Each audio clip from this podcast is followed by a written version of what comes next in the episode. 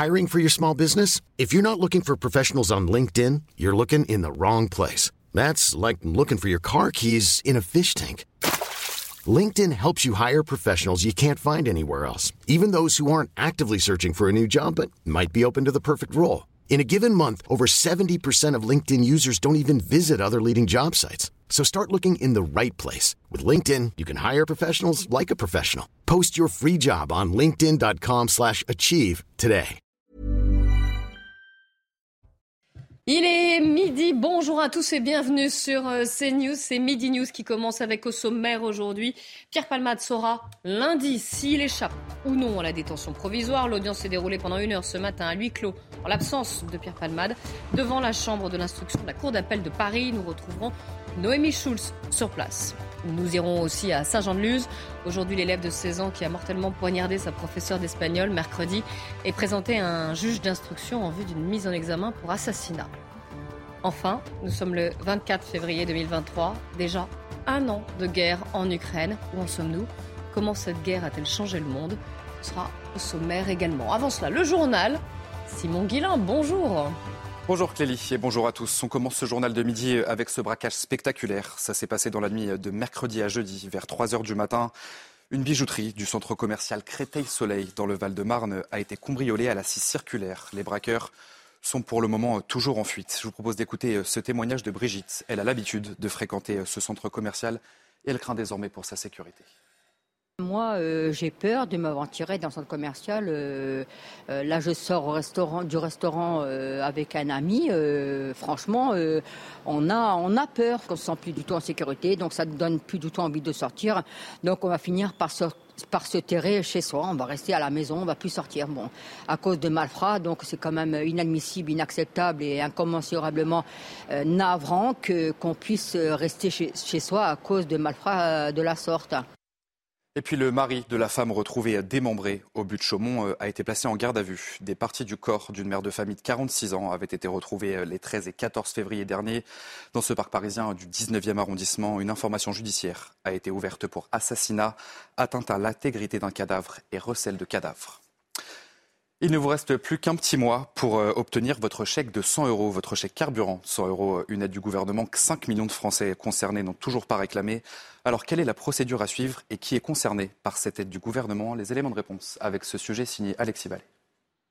Vous utilisez votre voiture pour travailler ou vous rendre au travail, alors cette aide est peut-être faite pour vous. Le chèque carburant d'une valeur de 100 euros est disponible depuis plus d'un mois pour les automobilistes les plus modestes. Mais pour le moment, seule la moitié des personnes éligibles en ont fait la demande. Mais alors, comment en profiter? Cette indemnité est d'abord versée par personne et non par foyer. Par exemple, si un couple a deux voitures, il touchera 200 euros. Seule condition, le ou la bénéficiaire doit toucher moins de 1314 euros net par mois. Pour un couple avec un enfant, les revenus ne doivent pas excéder 3285 euros. Les démarches se font en ligne sur le site des impôts. Il suffit de renseigner son numéro fiscal, sa plaque d'immatriculation et attester sur l'honneur utiliser sa voiture à des fins professionnelles. Ce chèque carburant sera disponible jusqu'au 31 mars prochain. Puis vous le disiez, Clélie, dans votre sommaire, cela fait un an jour pour jour que la guerre en Ukraine a commencé et à l'occasion de ce triste anniversaire, vous le voyez à l'image, la tour Eiffel a été illuminée euh, hier soir aux couleurs de l'Ukraine. Emmanuel Macron en a, d'ailleurs profité pour apporter une nouvelle fois son soutien au peuple ukrainien. Regardez euh, ce qu'il a inscrit sur son compte Twitter. Ukrainienne, Ukrainien, la France se tient à vos côtés, à la solidarité, à la victoire et à la paix. Et depuis un an, depuis le début de la guerre, plus de 100 000 Ukrainiens se sont réfugiés en France. Certains ont trouvé du travail. Des enfants sont désormais scolarisés dans le pays. Et nous sommes allés à la rencontre de Katerina et ses deux enfants de 9 et 11 ans. Ils sont arrivés à Quimperlé dans le Finistère juste un mois après le début de la guerre. Voyez ce reportage. Il est signé Michael Chaillot. Depuis janvier, Katerina parcourt un kilomètre 5 à pied quotidiennement, parfois même de nuit, pour travailler dans cette usine d'agroalimentaire de Quimperlé. Titulaire d'un master, elle était professeure d'anglais en Ukraine. Depuis deux mois, elle prépare des tripes et des saucisses en Bretagne. Je gagne un peu d'argent, c'est pour ça que je peux envoyer mes, mes enfants au stage, au stage de foot et au centre de loisirs. C'est très important pour communiquer avec euh, les gens, pour être nécessaire. Katerina est arrivée en France en mars 2020 2022 avec ses deux enfants. Nous l'avions rencontrée l'été dernier. Elle est hébergée chez sa belle-mère Zana, qui est mariée à un breton. Il faut rester encore ici. Il faut encore prolonger tout ça. Nicolas, le mari de Katerina, travaille pour le renseignement ukrainien. Il est venu deux semaines en Bretagne en décembre en toute discrétion pour retrouver femme et enfants. Un an après le début de la guerre, il n'y aura pas de vainqueur, dit Katerina, qui s'inquiète des dernières informations en provenance de Pékin. J'ai peur de Chine parce que c'est un pays très immense, c'est un grand pays et deux grands pays sont contre nous. La Chine s'y va aider, ça va être la troisième guerre mondiale. Pour ces Ukrainiens, seule une solution diplomatique peut mettre fin au conflit. Ils l'espèrent avant l'été prochain. Et voilà pour euh, ce tour de l'actualité à midi sur CNews. C'est l'heure du débat. Midi News, c'est avec Clélie Mathias et ses invités. Merci beaucoup Simon. On se retrouve à, 13h. Mes invités, justement, vous en parliez. Naïma Mfadel, bonjour. Bonjour. Vous essayiste. Soyez la bienvenue. À vos côtés, Benjamin Morel, qui est maître de conférence en droit public et auteur de ce livre qui vient de sortir aux éditions du CERF, La France en miettes. Euh, nous avons le plaisir d'accueillir Gilles Fouresco également. Vous êtes avocat, vous êtes spécialisé dans la défense des victimes, alors que ce soit des victimes d'accidents de la route, d'accidents de travail, des erreurs médicales, entre autres. En tout cas, ce qui nous intéresse euh, aujourd'hui, ce sera bien sûr les accidents de la route, puisqu'on va euh, longuement revenir sur l'affaire Pierre Palmade. À vos côtés, Inès Gauthier, bonjour. Vous êtes psychologue. Merci également d'être avec nous aujourd'hui. On va se rendre tout de suite devant la chambre d'instruction de la Cour d'appel de Paris. Il y avait une audience qui était particulièrement attendue aujourd'hui concernant euh, Pierre Palmade. Noémie Schuss, bonjour. Noémie, alors la décision finalement de la Cour d'appel de Paris sur euh, une détention provisoire de Pierre Palmade ou non, justement, eh bien cette décision, elle est renvoyée à lundi. Absolument, cette décision a été euh, mise en délibéré. Le temps pour les euh, trois magistrats de la Chambre d'instruction de la Cour d'appel de Paris eh bien de, de, de, se donner le temps de la, de la réflexion. Et puis il faut aussi savoir que euh, l'audience a commencé ce matin à 9h. Il y a eu d'abord l'affaire de Pierre Palmade qui a été examinée. mais encore maintenant, les magistrats sont en train de siéger car il y avait sept autres affaires ou sept autres dossiers de demande notamment de, de, de, remise en liberté ou d'incarcération qui étaient examinés. Donc il faut imaginer que les, les magistrats n'ont pas que l'affaire euh, Pierre Palmade à gérer. Alors, justement, cette audience s'est déroulée en l'absence de Pierre Palmade. Est-ce que vous savez pourquoi, Noémie? Non, on ne sait pas. Jusqu'à la dernière minute, on s'est demandé d'ailleurs si Pierre Palmade serait euh, présent ou non à l'audience. Son entourage n'avait pas donné d'éléments. Son avocate avait refusé de nous répondre. On a vu arriver Céline Lazec euh, un peu avant 9 h du matin, seule. Euh, et donc on, a, on s'est douté à ce moment-là que Pierre Palmade ne serait pas présent. Il était convoqué. Hein. C'était une convocation judiciaire dans le cadre de son assignation à résidence à l'hôpital Paul, Brousse, à Villejuif. Une assignation à résidence sous bracelet électronique. Donc il faut avoir une raison valable de ne pas assister quand on est convoqué comme ça par la justice. On peut imaginer que peut-être ces médecins du service d'addictologie ont estimé qu'il n'était pas en état, que ça n'était pas raisonnable pour lui de se présenter euh, ce matin devant les, les juges. Il a donc été représenté euh, par son avocate. Nous n'avons pas pu assister à, cette audience. Elle s'est déroulée euh, à huis clos.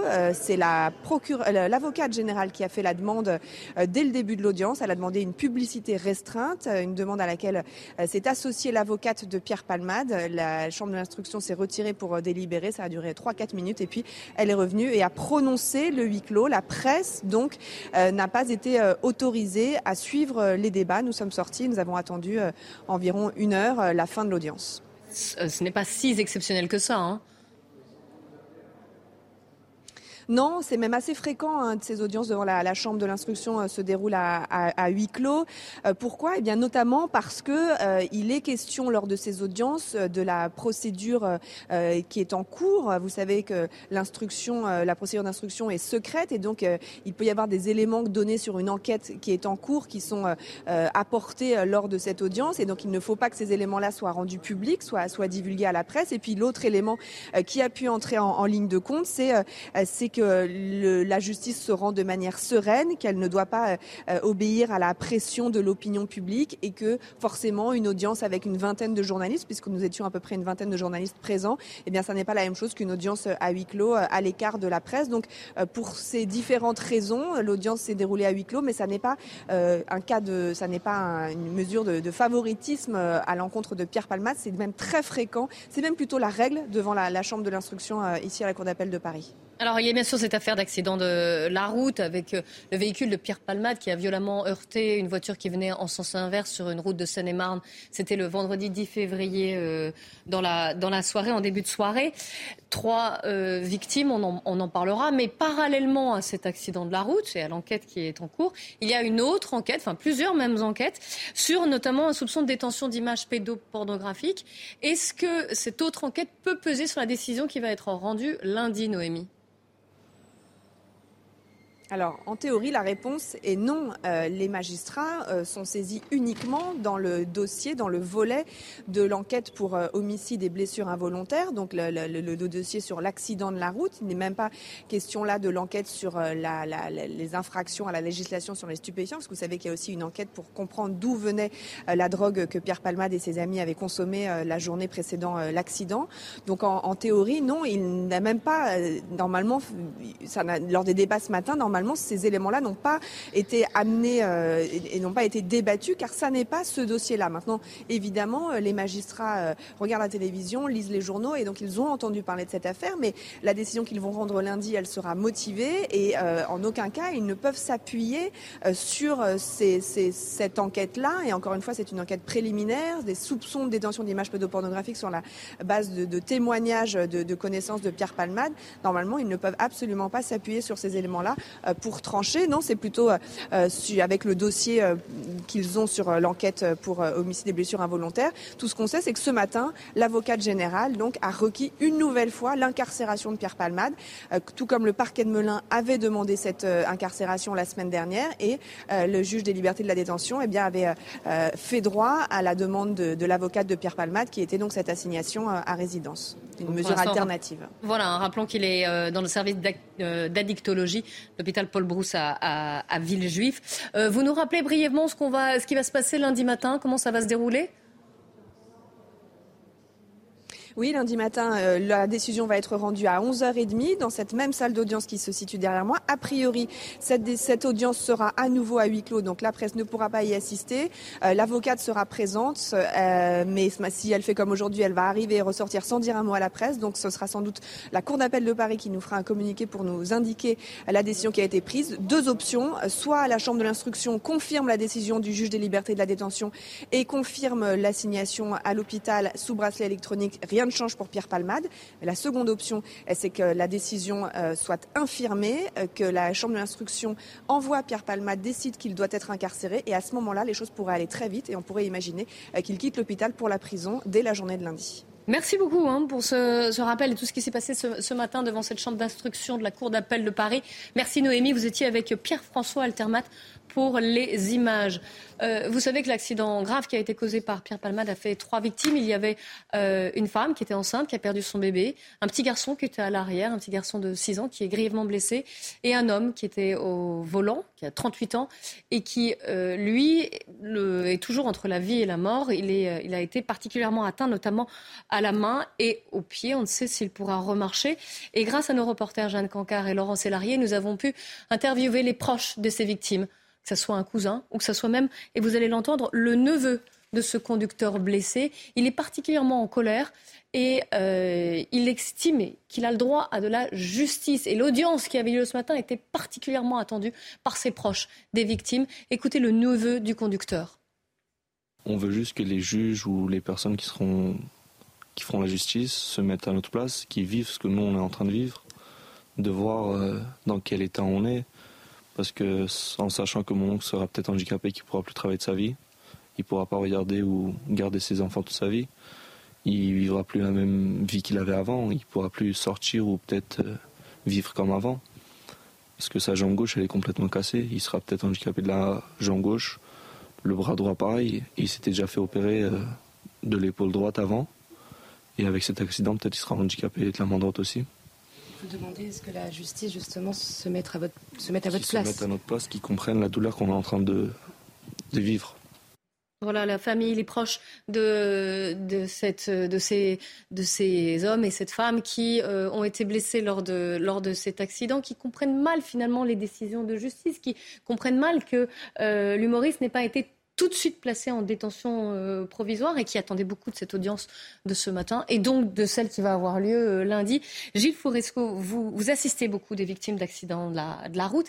C'est compliqué justement pour eux parce qu'ils ont un traumatisme qui peut être, alors parfois c'est les deux d'ailleurs, psychologique et physique, c'est le cas, et ils sont embarqués dans des procédures judiciaires, dans des... c'est long, c'est difficile, et ils doivent en plus gérer leur état de santé. C'est exactement cela. En fait, les victimes se retrouvent confrontées à deux procédures. Une procédure euh, pénale, vous en avez parlé au début de votre journal, et puis après, il y a une procédure qui n'est pas pénale, qui est civile, qui est une procédure indemnitaire. Et là, c'est un combat qui est mené contre une compagnie d'assurance, hein. forcément compagnie qui a des moyens euh, financiers et humains. Et forcément, c'est un combat parce que derrière, il y a une indemnisation et il est question de dignité. Euh, par exemple, pour le conducteur, vous parlez de séquelles orthopédiques. C'est un homme de famille en pleine puissance de l'âge. 38 eh ans. 38 ans. Il va avoir une quinzaine de postes de préjudice. Euh, il y a des frais médicaux qu'il expose à l'heure actuelle, il y a des frais médicaux dans le futur. Il travaillait, il peut avoir des pertes de revenus.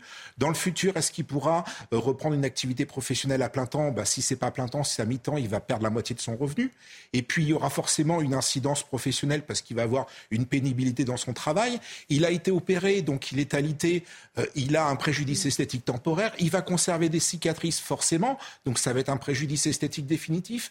Il y a forcément des souffrances endurées qui ont été subies par la violence du choc, par les soins itératifs, par les opérations. Et puis, il peut y avoir des conséquences pour les proches. Il, pratiquait certainement du sport avec ses enfants. Est-ce qu'il pourra faire de la randonnée euh, le week-end avec ses mm. enfants? Ça s'appelle le préjudice d'agrément. Il était en couple. Est-ce qu'il aura une vie euh, normale, sexuelle, sentimentale avec son époux? Ça s'appelle le préjudice euh, sexuel. En fait, on a plein de postes de préjudice. Et puis, bah, il y a la question de la tierce personne. Est-ce qu'il pourra faire les, la les commissions, la cuisine par lui-même? Est-ce qu'il faudra que quelqu'un l'aide? Et ça coûte. Et ça coûte parce que cet homme-là, il a 38 ans. On, va dire, pour simplifier les choses, qu'il a 40 ans. L'espérance de vie pour un homme, c'est 90 ans. Ça veut donc dire que les séquelles, il va falloir les envisager sur 50 années. Et sur 50 années, effectivement, ça peut coûter très cher. Mais en plus, derrière, c'est une question de dignité. Si cette personne-là a besoin de payer une tierce personne tous les ans et que ça représente 2000 euros, ça va être 2000 euros pendant 50 ans. et forcément, derrière, c'est la dignité. Alors, oui, Naïma Je voulais juste euh, réagir par rapport à ce que vous venez de dire, maître, et vous remercier, sincèrement. Parce que je trouve qu'on ne parle jamais comme ça, comme vous venez de le faire, des victimes et des familles des victimes. Et on a tendance même à les invisibiliser. Pardon. Euh, dans ce cas-là, c'est une célébrité, on va dire, mais même dans d'autres cas. Et on voit bien que notre droit, on a vraiment le sentiment, quand on n'est pas dedans, que notre droit, il fait beaucoup de place euh, aux coupables qu'aux victimes. Vous voyez, euh, la maman d'Antoine Aleno a dit quelque chose de, juste dans son témoignage extrêmement euh, émouvant. Elle a dit, vous voyez, tout est fait pour les coupables. On met en place donc un avocat, etc., tout ce qui va avec. Mais nous, les victimes, on n'a eu aucun soutien. Rien ne s'est mis en place. C'est nous qui avons dû faire toutes les démarches. Oui, donc c'est important d'en parler aussi, de, de, parler aussi ce qu'ils subissent, à la fois d'un point de vue physique et, psychologique, et tout ce qu'ils euh, voilà, tout ce qu'ils tout ce qu'ils endurent. D'où le témoignage que vous avez pu entendre euh, parler. Alors on le sait, hein, euh, Pierre Palmal était sous l'emprise de, de, stupéfiants, notamment de cocaïne, quand il a pris le, le volant, ce qui est une circonstance bien sûr aggravante. Je voudrais revenir sur le, le, droit routier justement. On a fait un sondage, c'est ça pour CNews. Vous allez voir un tiers des Français connaissent des personnes dans leur entourage, à qui il arrive de consommer des drogues, et plus grave, euh, enfin si je peux dire plus grave, mais en tout cas, 51% de ces gens-là, de ce tiers donc, déclarent avoir constaté qu'il arrivait à l'une ou même plusieurs de ces consommateurs de conduire un véhicule après avoir consommé de la drogue. Alors la prévention sur l'alcool, souvent est faite, on en entend parler. La prévention sur les stupéfiants, est-ce qu'elle est suffisamment faite? Vous avez vu que Gérald Darmanin a pris la parole. Il s'est prononcé pour un retrait de 12 points du permis de conduire en cas de conduite sous stupéfiant, c'est 6 points actuellement. Euh, et il veut changer un petit peu, j'allais dire, le, la façon de dénommer les choses pour l'instant. Et vous l'avez vu, Noémie Schulz l'a rappelé, on parle d'homicide involontaire. Il veut qualifier cela d'homicide routier. Est-ce que vous, vous estimez que ces mesures-là sont dans le bon sens ou c'est un effet de com? Ah, c'est totalement un effet de, de com. On est sur de la sémantique. Euh, le ministre de l'Intérieur, en, fait, en réalité, veut faire du régalien, alors qu'on ne l'attend pas sur le côté régalien, on l'attend sur l'application de la loi. Euh, objectivement, sur la question euh, de la sanction pour une personne qui conduit sous stupéfiant, on l'a déjà. On a la préfecture enfin, six qui points, peut... Six points, est-ce suffisant? La question, c'est pas six points, est-ce que c'est suffisant? On a déjà la préfecture qui a six mois pour suspendre le permis de conduire et par la suite, il peut y avoir le juge judiciaire qui se prononce. Et le juge judiciaire peut, peut prononcer naturellement une annulation. Donc on est judiciaire, je parle, et pas seulement de perte de points sur le permis de conduire. Donc on a le système répressif qui est en place. La question, c'est est-ce que l'État met les moyens pour que le système répressif qui est en place fonctionne correctement? Malheureusement, la réponse est totalement négative. Elle est négative pour deux raisons, parce qu'il y a un manque euh, criant de moyens humains. Et il y a aussi un manque de budget. Quand on compare la France avec un pays équivalent qui est l'Allemagne, on passe du simple au double au niveau du budget. Forcément, les magistrats français, ils, doivent abattre deux fois plus de travail que leurs homologues allemands. Et, et, on a des conséquences, on en parle assez régulièrement. On a une magistrate à Nanterre qui est morte d'un arrêt cardiaque à l'audience. On a une jeune magistrate, 27 ans, qui était motivée, qui était sur le ressort de la cour d'appel de Douai, qui s'est suicidée. Et on a énormément de magistrats qui souffrent de burn-out. À l'heure actuelle, qu'est-ce qui se passe? On a des délais judiciaires qui sont, qui sont considérables. Euh, par exemple, je vous donne un petit exemple. Euh, sur le ressort euh, des Hauts-de-Seine, mmh. on a énormément de sièges sociaux de compagnie, notamment AXA. Donc on a une juridiction qui s'appelle le tribunal judiciaire de Nanterre, qui a une formation spécialisée qui est la deuxième chambre civile et qui est là pour indemniser les victimes. À l'heure actuelle, on nous fixe des dates de plaidoirie en septembre ou octobre 2024. 2024. Alors que dans ces dossiers-là, on et a saisi le tribunal il y a pour plus les d'un an. on en parlait Exactement. aussi, qui eux voient le temps défiler Exactement. et, et Donc on a un temps judiciaire au niveau pénal, on a un manque de moyens, un manque de réactivité des différents parquets. Et puis sur la justice civile, on a là aussi encore et à nouveau euh, un manque de magistrats pour répondre euh, aux questions qui sont posées par les justiciables. Benjamin Morel. C'est le problème, je rejoins absolument ce qui a été dit évidemment, et c'est aujourd'hui le problème majeur, c'est-à-dire que, on pourrait parler du, des prud'hommes, etc., également pour le droit du travail, on a une justice qui est engorgée, qui est fragilisée, et qui du coup n'a pas les moyens de faire son travail. De l'autre côté, on a également des effectifs de police qui ne permettent pas les contrôles. Et là, on a une pensée magique ces dernières années sur tous les sujets. Attention, il y a eu un crime, et ce crime, nous le jugeons assez mal puni, etc. Donc on va augmenter l'échelle des peines mais comme on n'a pas les places de prison, comme on n'a pas la justice, etc., au bout du compte, on se fait plaisir. Et les politiques arrivent avec une nouvelle loi auquel ils mettent leur nom et donnent le sentiment, pour quelques mois, eh bien, d'avoir changé la donne. Alors mais ils n'ont rien changé, oui. exactement. Et au bout du compte, on crée quelque chose qui, évidemment, est très nuisible et délétère pour notre système judiciaire et même pour notre démocratie. Et Parce pour la que, confiance fin- en la justice aussi. euh, mais pour la démocratie également, c'est-à-dire que pourquoi aller voter?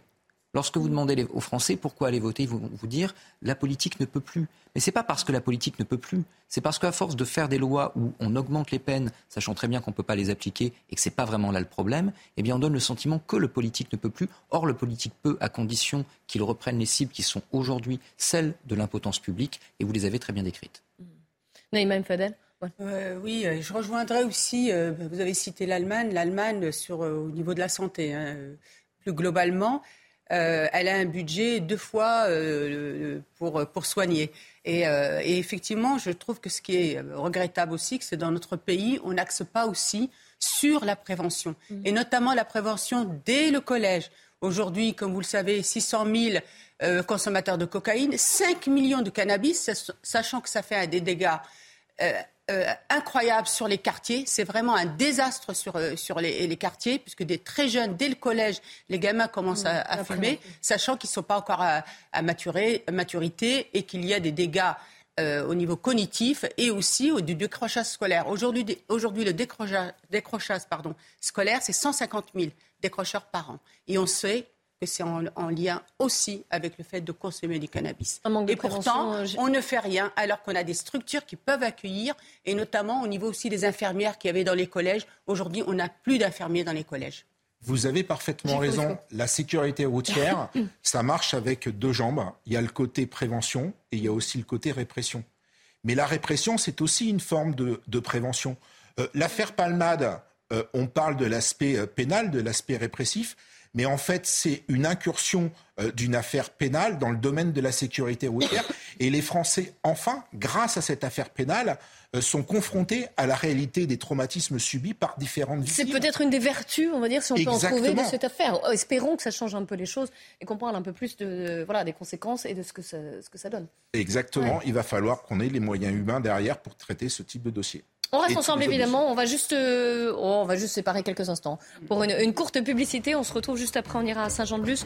Vous savez qu'on attend que le que l'élève qui a poignardé mortellement sa professeure d'espagnol, c'était mercredi, soit présenté à un juge d'instruction en vue d'une mise en examen. tout de suite. Il est midi 30, tout pile sur CNews. Soyez les bienvenus si vous nous rejoignez. On commence par le Flash Info avec Somaya Labidi.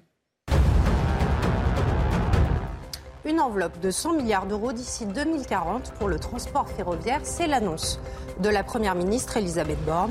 Un montant qui correspond à l'estimation des besoins de la SNCF et qui sera principalement euh, destiné à la modernisation du réseau, au transport quotidien et à la rénovation euh, des routes. L'audition du meurtrier présumé de sa prof d'espagnol est en cours. L'adolescent de 16 ans est face à un juge d'instruction en vue d'une mise en examen. Je vous rappelle que le parquet de Bayonne requiert le placement en détention provisoire de l'élève. Et puis, un an jour pour jour après l'invasion de l'Ukraine par la Russie, Marine Le Pen appelle à une conférence de paix via une lettre aux Français publiée sur son compte Twitter. La présidente du RN à l'Assemblée déclare qu'elle continuera à porter inlassablement le message d'indépendance et de paix qui fut l'honneur de notre euh, patrie. Merci Somaya. Je suis toujours en compagnie d'Inès Gauthier, Gilles Fourisco, Naïma Mfadel et Benjamin Morel. On va aller à Saint-Jean-de-Luz retrouver Antoine Estef qui est sur place avec Jérôme Rampenou. Bonjour Antoine. C'est une journée importante puisque euh, le jeune qui est suspecté d'avoir euh, euh, poignardé mortellement sa professeure d'espagnol, c'était mercredi dans ce collège privé Saint-Thomas d'Aquin à Saint-Jean-de-Luz, doit être présenté à un juge d'instruction en vue donc d'une mise en examen. Effectivement, et la garde à vue a duré 48 heures. Il a été entendu par la police judiciaire ici à Bayonne depuis mercredi. Alors il a été transféré ce matin ici au tribunal de Bayonne devant lequel nous nous trouvons. La famille est arrivée, elle, aux alentours de 10 heures.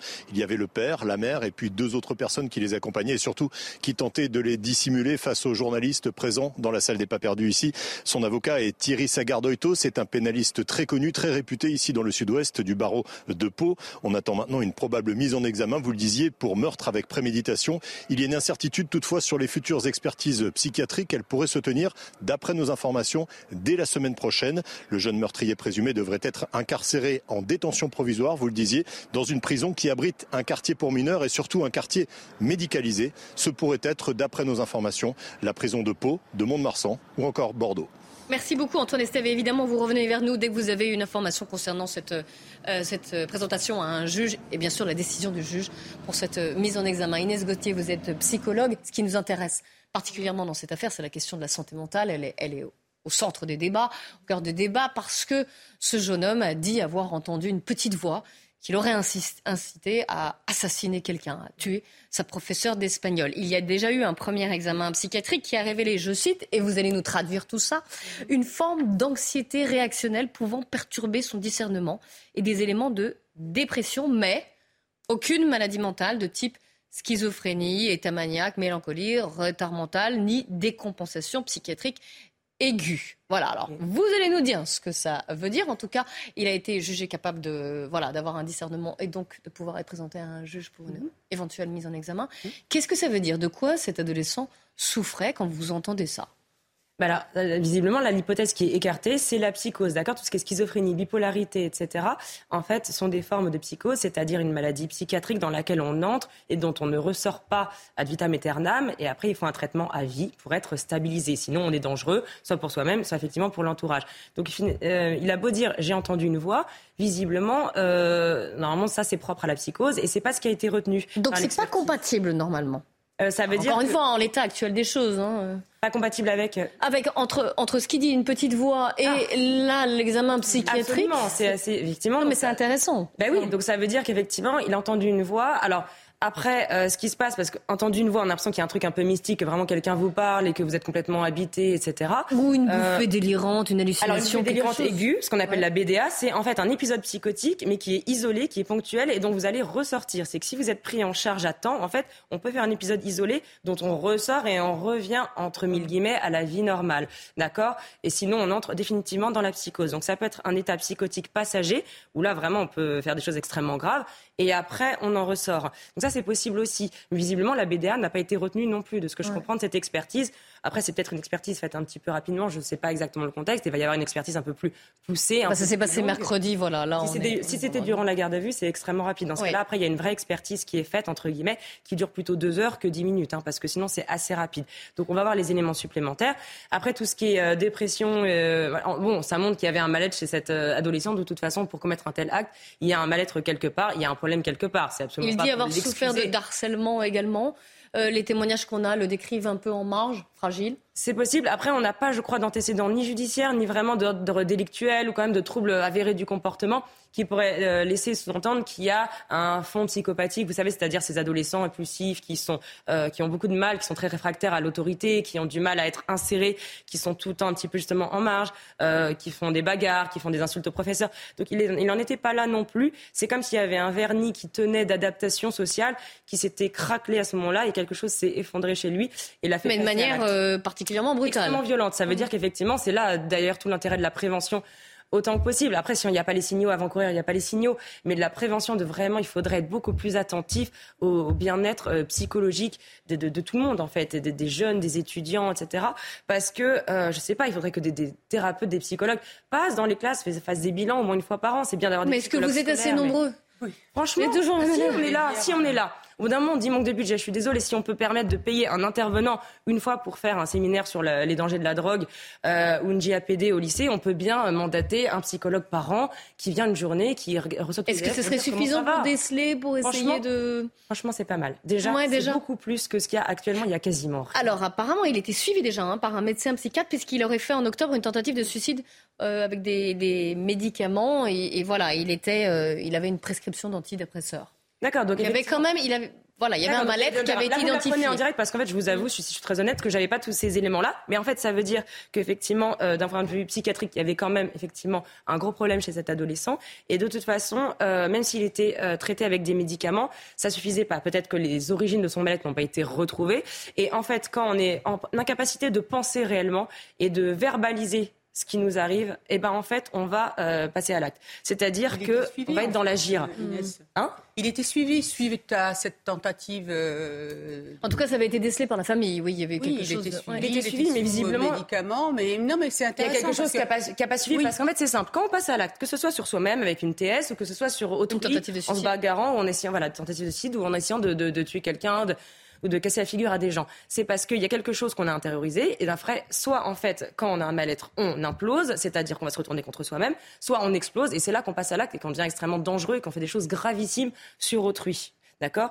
Donc en fait, il y a forcément quelque chose à un moment donné où il y a eu un défaut de pensée et de verbalisation de ce qui se passait à l'intérieur de lui. Je dis pas qu'il a été mal pris en charge, peut-être que là, au bout d'un moment, euh, les, les psychiatres ont fait le maximum et que malheureusement, ça n'a pas suffi. Et puis après, si c'était régulier, s'il s'y rendait euh, réellement, parce que c'est aussi. Parfois, la médication ne suffit pas. Parce que voilà, on va traiter le symptôme, mais on va pas traiter la cause. Donc, euh, on va colmater un petit peu le- le- les manifestations du problème, mais on va pas traiter le problème à la racine. Donc, le problème est toujours là et il peut se déplacer. Et là, visiblement, il y a Après, ça pose là aussi la question des signaux faibles euh, au, au niveau de, de- de la famille, euh, malheureux- malheureusement.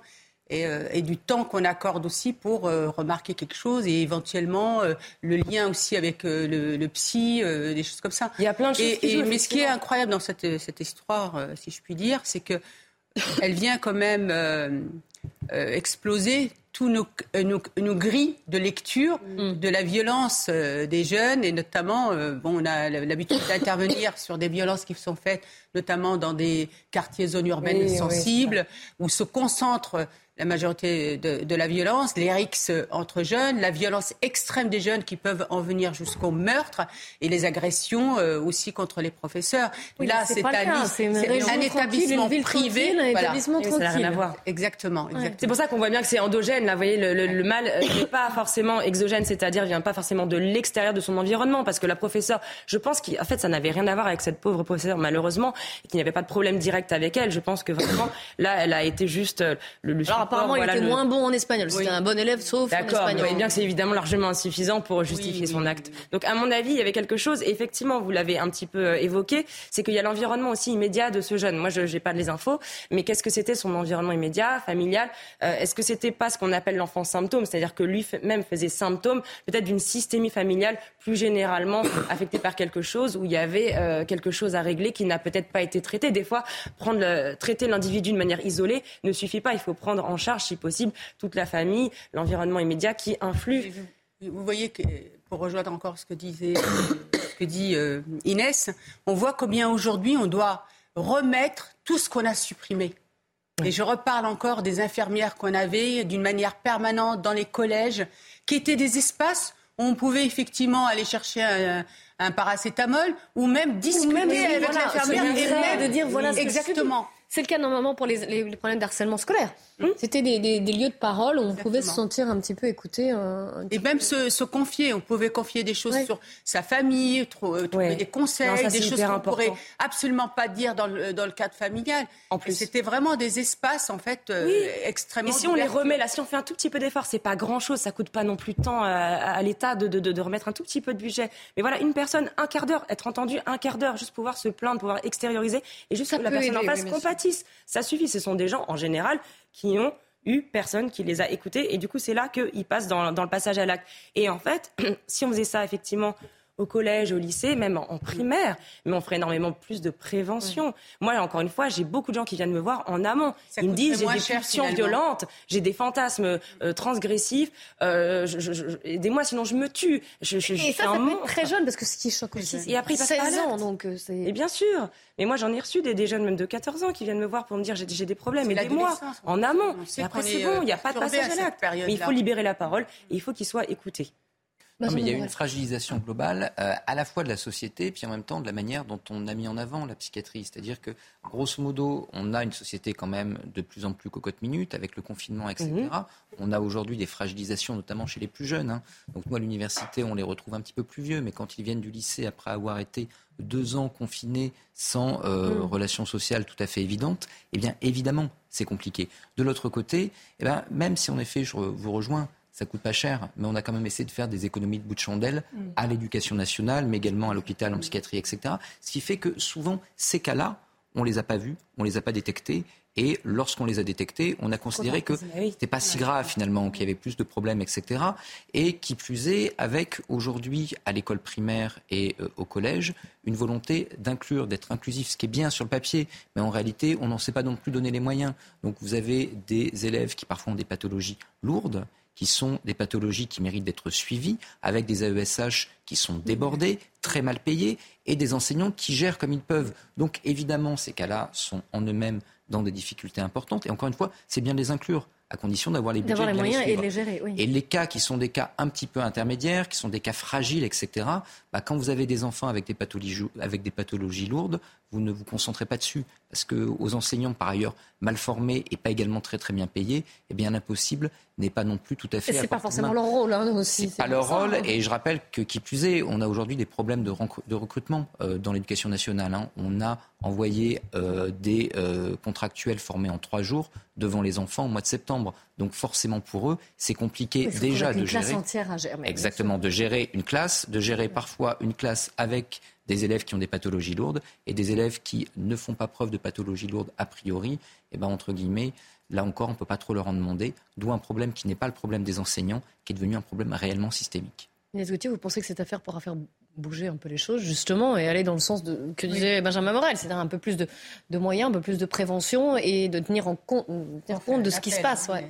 Bah ouais, alors là franchement on n'hésite pas sur chaque plateau on essaye de dire mais s'il vous plaît un peu plus de prévention parce qu'on voit les gens arriver, on répare les victimes, on déploie des moyens une fois qu'il est trop tard, mais si on pouvait prévenir plutôt que toujours avoir à guérir, ça aiderait et euh, notamment aussi dans les agressions sexuelles. Par exemple là on parle voilà de pédopornographie, et ben les enfants qui ont été sur les supports, sur ces vidéos ou des photos de pornographie. Si on les prend pas en charge de manière euh, gratuite, on pourrait aussi mettre un peu de budget là-dedans. Ils sont enfants. Moi, je connais des enfants à 5 ans, ils agressent sexuellement des enfants de 3. Alors évidemment, ils savent pas vraiment ce qu'ils font, mais c'est qu'eux-mêmes ont été victimes de quelque chose qu'ils reproduisent à 5 ans, sinon on n'est pas sexué. On n'a pas cette notion-là. Et s'ils n'ont pas été pris en charge, ils deviennent à leur tour agresseurs et la victime peut-être plus tard commettra des agressions et on s'en sort jamais. Oui, donc vraiment un cercle vicieux. Oui. oui, parce qu'on envoie les auteurs en obligation de soins, c'est pris en charge. Donc c'est super, il faut il faut qu'ils y aillent. Mais les victimes, pourquoi elles devraient payer moi, j'ai beaucoup d'auteurs qui viennent que me voir. Alors, par exemple, je, je, reviens sur l'affaire, par exemple, Pierre Palmade. Comment ça va se passer? Parce qu'il y a aussi, on en parlait, il y a les, les, des séquelles évidemment physiques. Il y aura forcément sans doute aussi euh, au moins un temps des séquelles psychologiques au vu de la violence du, du choc. Bien sûr, je rappelle aussi qu'il y a un petit garçon de, de 6 ans qui était dans la, la voiture.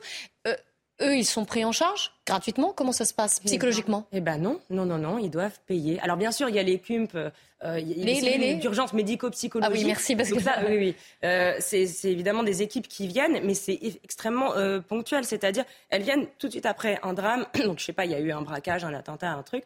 Donc là, euh, euh, la professeure poignardée, il y a une cellule d'urgence, là c'est pris en charge par l'État, qui se rend sur place et qui fait ce qu'on appelle un diffusing, un débriefing, c'est-à-dire tout de suite les adolescents peuvent exprimer leurs émotions. Donc ça fait déjà du bien. Mais une fois que c'est terminé, ça dure quelques heures. On a d'ailleurs, alors on a d'ailleurs, je vous interromps, on a Adelina, une élève de ce lycée de Saint-Thomas d'Aquin qui est, très bien lycée, qui a, qui a bénéficié de cette, de cette écoute. On va, on va écouter ce qu'elle nous, ce qu'elle nous en dit justement? Je vous fais rebondir juste après. Ça nous a fait du bien, mais certains, euh, ils voulaient pas du tout en parler parce que je m'imagine que c'était très compliqué pour eux d'avoir vécu après, une chose aussi euh, atroce. Parce qu'on pensait jamais que ça allait arriver ici. Mais euh, moi, en tout cas, je suis allée voir les psychologues avec d'autres de mes camarades de classe et on a, et on a parlé avec eux de ça. Et ça nous a beaucoup soulagés parce que on sentait qu'on pouvait confier en quelqu'un qui nous comprenait. Voilà, ça fait du bien. Maintenant, vous l'avez dit, hein, c'est sur, le temps court. Hein, oui, oui. C'est dans les médias. parce que par contre, plus un traumatisme est pris en charge rapidement, moins il va s'ancrer euh, durablement euh, dans, le psychisme. Mais c'est important de le dire parce que à, chaque fois qu'il y a un drame comme ça qui survient, souvent on entend dire, et c'est de manière même euh, quasi automatique, une cellule psychologique a été mise en place. Oui elle a des réels effets et elle est importante. Ah oui, absolument. C'est extrêmement important. Vraiment, le traumatisme qui peut laisser, des séquelles donc à vie chez la personne, entraîner des troubles, de la dépression, des idées suicidaires ou effectivement euh, l'affaire rejouer son traumatisme, beaucoup dans le cas des agressions sexuelles, passer à l'acte. Moi, j'en ai vu beaucoup comme ça. Et donc, effectivement, il faut le prendre en charge le plus tôt possible. Mais par contre, voilà, là, c'est sur un temps court. Et après, ça ne se prolonge pas. Il faudrait pouvoir, pour les victimes, autant faire ce peu, prolonger. Ça se là, dans le cas de, de, cet établissement. Mais par exemple, les victimes de, de Pierre Palmade, excusez-moi de le dire comme ça, elles, elles n'ont rien aujourd'hui. C'est pareil. D'un point de vue judiciaire, alors là, je me tourne vers vous, Gilles Fourisco. Est-ce que ces victimes-là qui ont des problèmes, qui, voilà, qui, qui, sont éminemment choquées, est-ce qu'elles vont pouvoir bénéficier d'une aide sur le moyen, long terme, euh, d'ordre psychologique hein? Alors, actuellement, effectivement, il n'y a aucune prise en charge. Mais le rôle de l'avocat, c'est de remettre la victime euh, au cœur du dossier. Et naturellement, il, y a, il, va y avoir une prise en charge médicale par la suite. Hein. Et le rôle de l'avocat, bah, c'est de financer cette prise en charge. Donc soit on arrive à se mettre d'accord avec la compagnie qui est tenue à indemniser, soit si on n'arrive pas, eh bien on va régler nos comptes devant le juge des référés pour obtenir des provisions, pour pouvoir mettre de, euh, de, payer un suivi psy au long cours qui peut durer euh, plusieurs mois, plusieurs années. Et, naturellement, l'avocat a, cette mission-là et il va se faire assister dans ce cadre-là avec un médecin justement pour conseiller la victime. Donc ça passe par un processus d'expertise, mais il y a des solutions des solutions euh, qui permettent naturellement euh, d'intervenir. Et euh, en cas de désaccord, eh bien, on peut aller voir le juge pour débloquer des provisions ou pour obtenir une indemnisation. Ça passe par une procédure judiciaire. Voilà. Exactement. Ça passe par une procédure judiciaire. Maître, il y avait un secrétariat d'État aux victimes qui donnait quand même un signe fort en disant on considère les victimes autant, sinon plus, que les coupables. Il a été supprimé. Qu'est-ce que vous en pensez? C'est un secrétariat d'État qui n'avait pas véritablement de prérogatives, parce qu'en réalité, la seule personne qui peut répondre favorablement à des victimes, ce sont des magistrats qui sont payés par qui? Par le garde des Sceaux. Donc en réalité, nous, on attend plus des réponses euh, du garde des Sceaux que d'un quelconque autre ministre ou secrétaire d'État.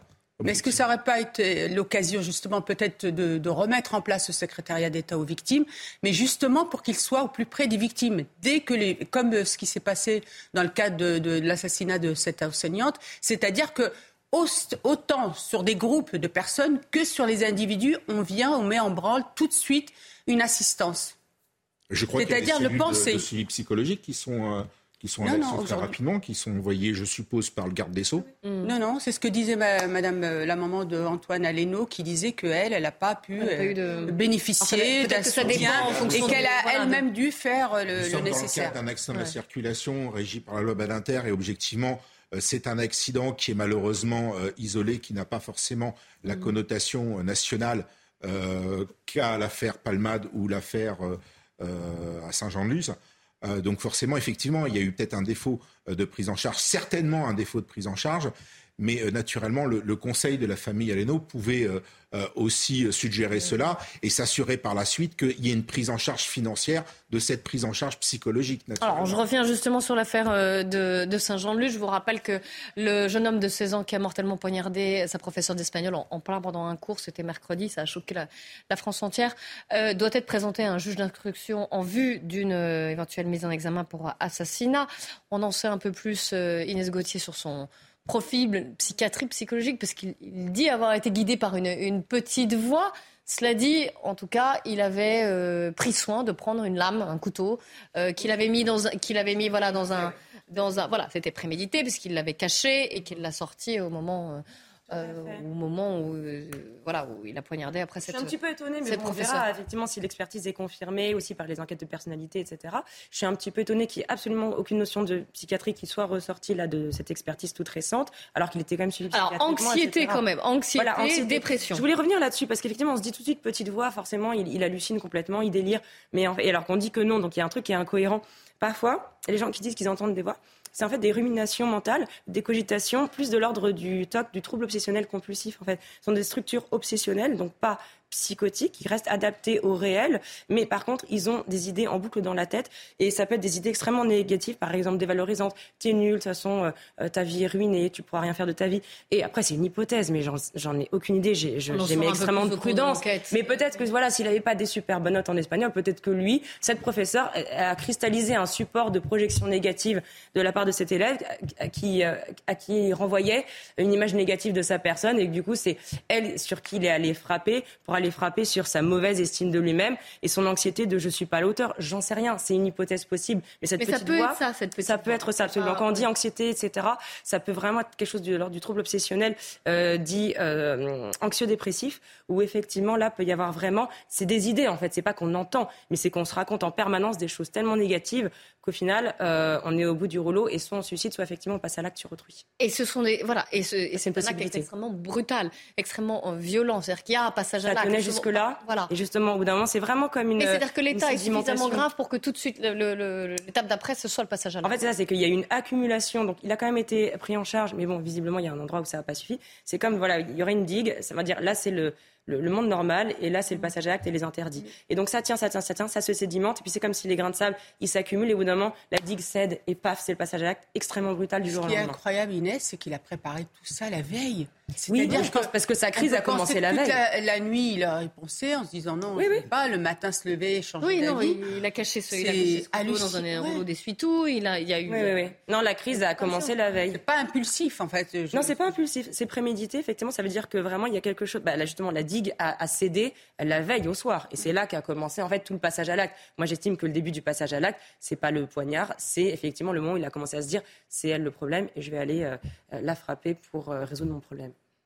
La détention dans le cadre, parce que euh, il risque d'être mis en détention provisoire. Mhm. La détention sur un profil comme, euh, comme, comme celui-là, pour un jeune homme de 16 ans, quels, sont les, quels peuvent être les effets? Bah, en fait, euh, la détention provisoire, on l'a, on l'a, déjà dit, c'est pas une punition. Hein. C'est pas en fonction de la gravité de l'acte. C'est pour éviter que la personne s'enfuit, cache des preuves qui restent à déceler, ou par exemple se fasse du mal, ou fasse du mal à autrui. Là, il est extrêmement dangereux. Il est dangereux. Donc effectivement, c'est une, surveillance, c'est une précaution de ne pas le laisser euh, dans la nature, mais en même temps, il n'est pas encore jugé. Donc qu'est-ce qu'on en fait? On demande attention provisoire, mais ça me paraît absolument nécessaire qu'il y ait effectivement des soins psychiatriques qui soient poursuivis, parce que là, s'il arrête tout traitement, voilà, euh, bon bah il va, il va redevenir encore moins stable qu'avant psychologiquement, mm. et il va être encore plus dangereux. Donc ça va empirer son état et sa dangerosité pour autrui. Donc là, c'est très bien qu'il soit cadré, avec évidemment un suivi médical, et que les gens se rassurent, quand bien même son discernement, bon finalement, il a l'air d'être entier, mais serait déclaré altéré, il serait pris en charge comme dans une prison, sauf qu'en plus il a les soins psychiatriques et il ne pourra en être libéré que sur ordre d'un psychiatre ou du juge des libertés de la détention. Donc c'est comme une prison, mais avec un suivi psychiatrique extrêmement soutenu en plus. Merci beaucoup Inès Gauthier, merci à Gilles Forisco euh, également.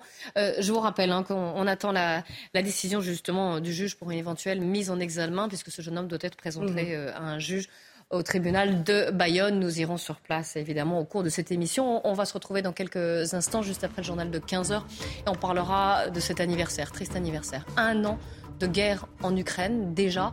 Euh, en quoi cette guerre a-t-elle changé euh, le monde? Eh bien, nous en parlerons, nous en débattrons. Le général Clermont ainsi que Harold Iman, spécialiste des questions internationales, nous rejoindront sur ce plateau. A tout de suite. Il est 13h, bonjour à tous, soyez les bienvenus si vous nous rejoignez. On commence par le journal de Simon Guillain. Rebonjour Clélie et bonjour à tous ceux qui nous ont rejoints sur CNews. Le gouvernement a déchu de leur nationalité euh, un franco-marocain et une franco-turque. Ils avaient été condamnés en 2017 pour avoir projeté euh, des attentats sur le territoire. Ces trois dernières années, 19 déchéances de nationalité euh, ont été prononcées pour terrorisme en France, selon les derniers chiffres communiqués par le ministère de l'Intérieur. On voit tout ça avec ce sujet signé Mathilde Covillère-Flandre qui sont les deux binationaux récemment déchus de leur nationalité. Il s'agit d'abord de Karim Kinali, un franco-marocain de 32 ans.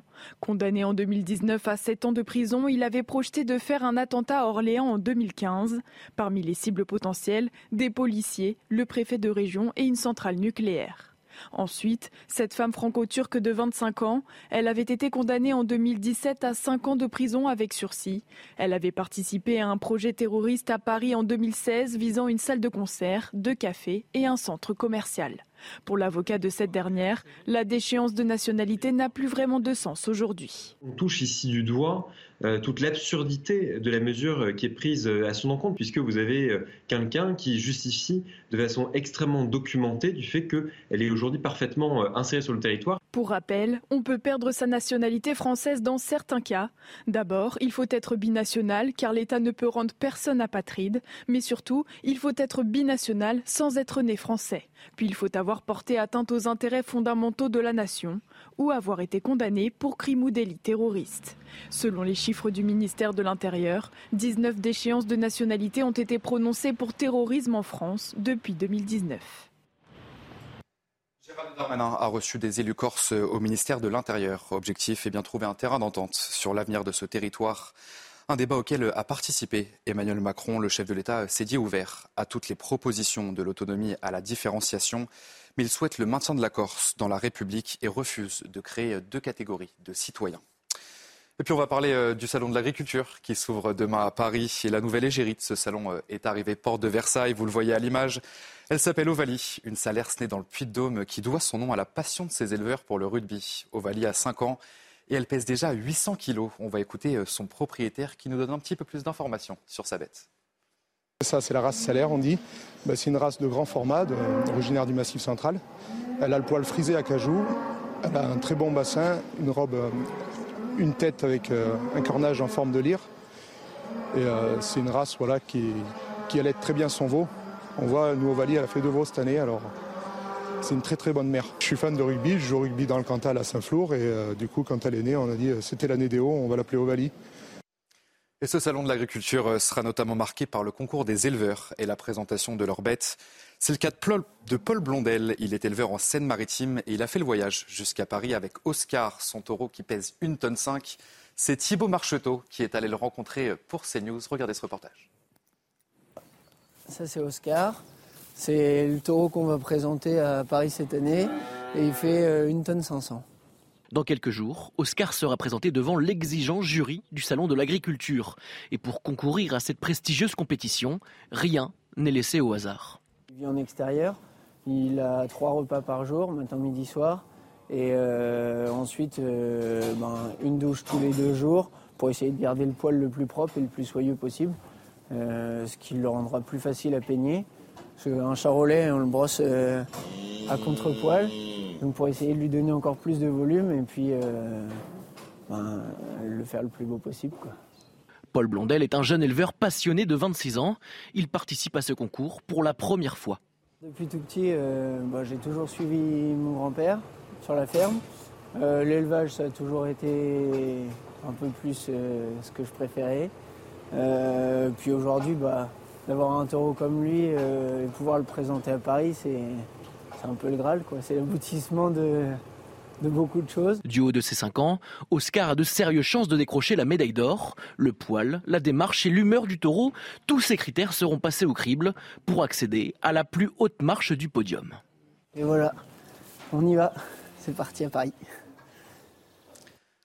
Allez, juste avant la reprise des débats dans Midi News, c'est l'heure de votre chronique sport et on va parler rugby puisque le 15 de France euh, affronte l'Écosse ce dimanche. C'est tout de suite, c'est votre chronique sport.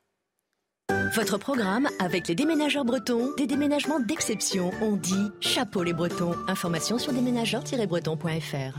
Dans sa partition, le 15 de France ne connaissait plus aucune fausse note, jusqu'à cette défaite lors du dernier match contre l'Irlande. Une erreur de parcours à ne surtout pas reproduire face à l'Écosse dimanche. Les joueurs aussi ont le droit d'être moins performants. Peut-être que le staff aussi, on a été euh, peut-être moins performant avec cette série.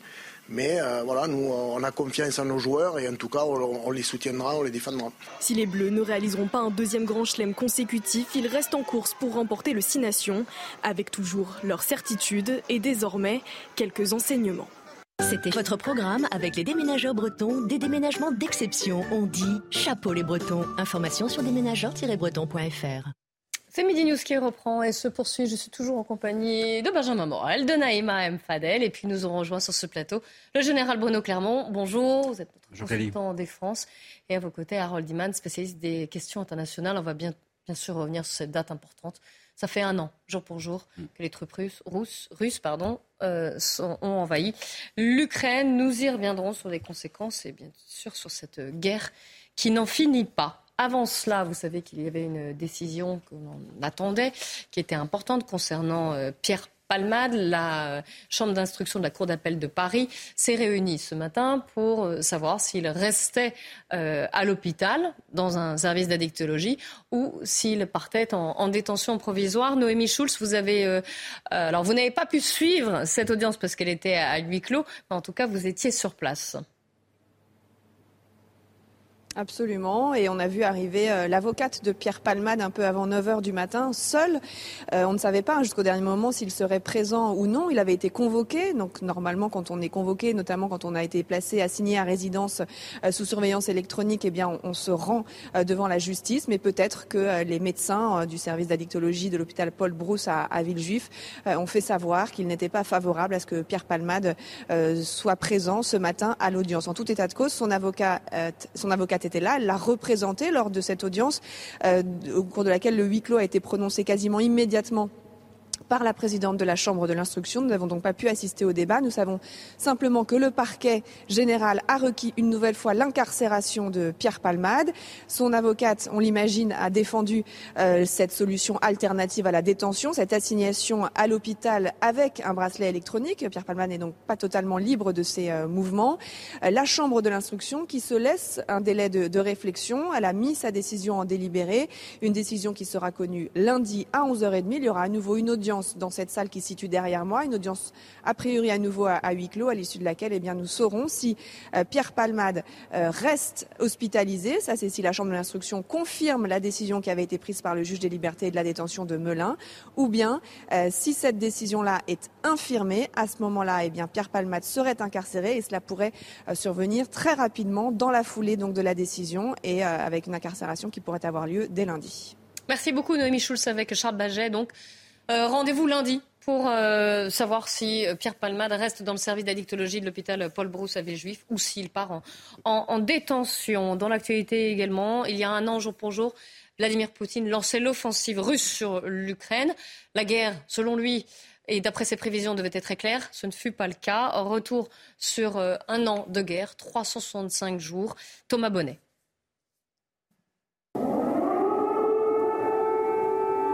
De nuit, les sirènes résonnent à Kiev. De jour, le son des tirs autour de la capitale ukrainienne. Triste mélodie que celle d'une guerre lancée par un seul homme. J'ai pris la décision d'une opération militaire. Lorsque Vladimir Poutine lance l'offensive au matin du 24 février 2022, il espère une guerre éclair visant à renverser le pouvoir à Kiev. Un scénario alors redouté par les autorités occidentales. Sauf que l'Ukraine résiste, malgré le déchaînement de violence de l'armée russe. Des missiles, encore et toujours. Sont pris pour cible les sites énergétiques, comme la centrale de Zaporizhzhia capturée par les Russes au début du mois de mars. Les combats à proximité des réacteurs font craindre le pire, tout comme la situation à Tchernobyl, désormais contrôlée par la Russie. Je ne sais pas si nous étions très proches de la catastrophe, mais la situation était absolument anormale et très très dangereuse. Le printemps marque l'enlisement de l'armée russe qui se retire de certaines zones occupées depuis plusieurs semaines, notamment dans le nord de l'Ukraine. Après leur départ, on constate l'horreur et les crimes perpétrés sur la population, comme à Boutcha, où se rend le président ukrainien. Les civils, également victimes à Kramatorsk ou encore à Mariupol, le sort d'une maternité bombardée devient source de controverses, Russes et Ukrainiens se rejetant la responsabilité. Mariupol, ville dévastée. Le théâtre, mais aussi l'usine Azovstal, symbole de l'intense conflit. À la fin du mois d'août, notamment grâce aux armes occidentales, l'Ukraine lance sa contre-offensive et fait reculer l'armée russe. L'espoir grandit dans les rangs ukrainiens. Kherson est repris en novembre. À la fin de l'année, c'est à Barmout que se concentrent les combats. Les miliciens de Wagner y sont fortement déployés. 12 mois que le conflit fait rage en Ukraine, pays déjà lourdement marqué par les stigmates de la guerre. Général Clermont, un an de guerre, quel bilan on peut en tirer? Qui est en position de force sur le terrain, d'un point de vue militaire? C'est vraiment la bonne question parce que celui qui gagnera cette guerre, c'est celui qui, aura, qui sera le plus fort. Or, aujourd'hui, le rapport de force, il est difficile à décrypter pour une raison je pense que tout le monde a compris, c'est qu'on a peu d'informations sur la guerre. On a peu d'informations parce que les deux camps cachent leur copie. Ils ne veulent pas annoncer euh, la, composition de leur ordre de bataille. Donc on ne sait pas combien il y a de chars, on ne sait pas combien il y a de pièces d'artillerie. On a quelques idées sur les positions des unités. Mais il nous manque beaucoup d'informations pour le juger. Donc on juge les informations en fonction des avancées et des reculs des uns et des autres. Et depuis le début de cette guerre, on a vu des avancées, des reculs des deux côtés. Mais au jour d'aujourd'hui, à 365 jours après le début de cette guerre, les Russes ont lancé une contre-offensive quand on parle d'offensive et de contre-offensive, on a évoqué celle des Ukrainiens sur, euh, sur Kherson et sur Kharkiv euh, au, mois de, au mois de cet été, là, au mois d'août. Hein. Maintenant, c'est les, les, Russes qui ont l'initiative en, poussant euh, dans deux axes, hein, très fort sur le Donbass. On, parle de la bataille de Barmout, qui est une bataille qui dure depuis des semaines et qui est très sanglante. Mais c'est important, c'est symbolique de récupérer la totalité du contrôle de cette région du Donbass, qui est vraisemblablement prioritaire pour Poutine. Il y a également des offensives sur toute la ligne de front, dans la zone de Zaporizhzhia, dont on a entendu parler, avec la fameuse centrale, dans la zone de Kherson, puisque euh, les, Russes aimeraient bien passer le Dniepr pour reprendre l'oblast de Kherson, dont ils ont été chassés. Et enfin, il y a, deux autres guerres euh, qui font pas de pitié, en quelque sorte. Hein. La première, c'est la guerre de l'information. Euh, je reviens à, mon point initial. toutes les informations qu'on a, a sont biaisées. Elles sont soit biaisées par la propagande russe, soit biaisées par la guerre de l'information ukrainienne. Et la dernière guerre que je vais évoquer, c'est la guerre aérienne. Et cette guerre aérienne, aujourd'hui, elle a pris une nouvelle tournure. Elle a pris une nouvelle tournure euh, depuis le 8 septembre, qui est la date, je ne dis pas de bêtises, le 8 octobre, qui est la date, vous vous souvenez, de l'attentat du pont de Kerch, à partir duquel il y a un nouveau commandant des opérations qui a été nommé et qui a commencé à lancer une campagne de bombardement aérien dans la profondeur avec des missiles de croisière tirés par des avions et des missiles de croisière tirés par des frégates depuis la mer Noire. Mmh. On en est là aujourd'hui. Deux fronts, un front terrestre euh, pour lequel aujourd'hui les Russes ont l'initiative, et un front aérien pour lequel les Russes ont aussi l'initiative, parce qu'ils continuent régulièrement à lancer des vagues d'attaques de missiles et des vagues d'attaques de drones, et, la, seule réponse dont disposent les Ukrainiens, c'est leur défense antiaérienne qui est efficace, mais qui n'intercepte pas tous les missiles et tous les drones qui sont lancés par la Russes. L'Ukraine a affirmé aujourd'hui, et on a un porte-voix qui est Zelensky, on va y venir, tout faire pour remporter la victoire cette année et il a annoncé une contre-offensive, en tout cas euh, prochaine. Euh, dans quel type de guerre on se projette maintenant après un an de conflit? On a eu euh, une première phase où c'était vraiment une guerre de guérilla, où, les Russes ont fait une erreur stratégique qui était de sous-estimer l'armée ukrainienne, la résistance de l'armée ukrainienne. Puis on est passé dans une guerre de, tranchées, une guerre de, guerre défensive. Et, là, effectivement, pour gagner du terrain, qui est le but à la fois des Russes et des Ukrainiens. Chacun veut gagner le terrain dans le sens qui l'intéresse. Il faut bouger. Il faut bouger les lignes. Donc il faut des éléments de mobilité. Ça veut dire des offensives. Il faut de l'offensive, il faut des chars, il faut des blindés, il faut préparation des tirs d'artillerie. Il faut donc euh, mettre en place une manœuvre terrestre qui est compliquée. Et c'est ce à quoi les deux parties euh, se préparent. Alors les Russes ont commencé vers le nord. Les Ukrainiens sont plutôt intéressés vers le, par le sud, hein, par une attaque sur le sud. En particulier, ils visent toujours euh, la, ville de la, pardon, la région de la Crimée, qui est mm. un, point important euh, pour les deux belligérants. Donc on est en train de quitter une guerre de, tranchées pour essayer de mettre en mouvement cette fameuse guerre qui va permettre de, reprendre du territoire sur l'adversaire. Est-ce qu'il y a des espoirs de négociation Peut-être même de capitulation de la part de la Russie? Sur les négociations, alors une des difficultés, pourquoi, pourquoi cette guerre est si longue? Je crois mm. oui, parce que maintenant, là, on, là, on, rentre dans la phase. C'est une guerre Pourquoi ça dure au bout d'un an? Il y a trois raisons principales. Le rapport de force n'a pas cessé d'évoluer.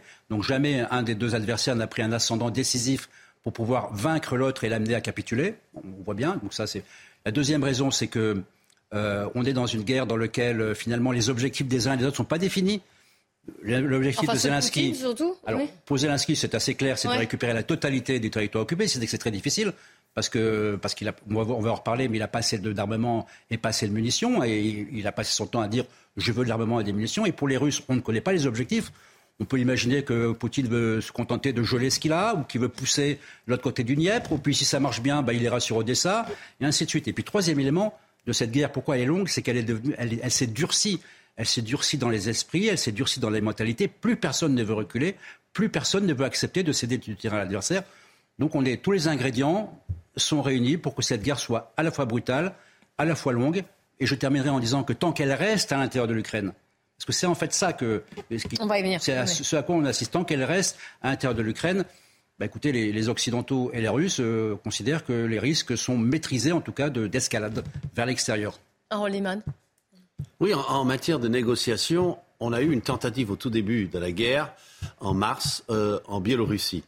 Euh, la délégation ukrainienne a rencontré la délégation russe et au bout de quelques jours, les Ukrainiens ont dit on n'a pas l'impression d'être avec des gens qui euh, sont euh, habilités à véritablement négocier. Ils sont déconnectés de. Moscou. On les a envoyés là pour juste temporiser alors que les Ukrainiens, eux, ils avaient cette capacité. Donc on n'y a pas cru, et assez vite, tout cela s'est arrêté. On a eu une tentative turque qui n'a rien donné, et tout dernièrement, voici que la Chine mm. commence à faire des petits mouvements. Mais alors, euh, c'est vraiment. Quel jeu joue-t-elle, la Chine? Ça, c'est aussi c'est une, grosse inquiétude. Hein. Bon, euh, je dirais, il faut faut jouer au jeu de Go pour un peu comprendre.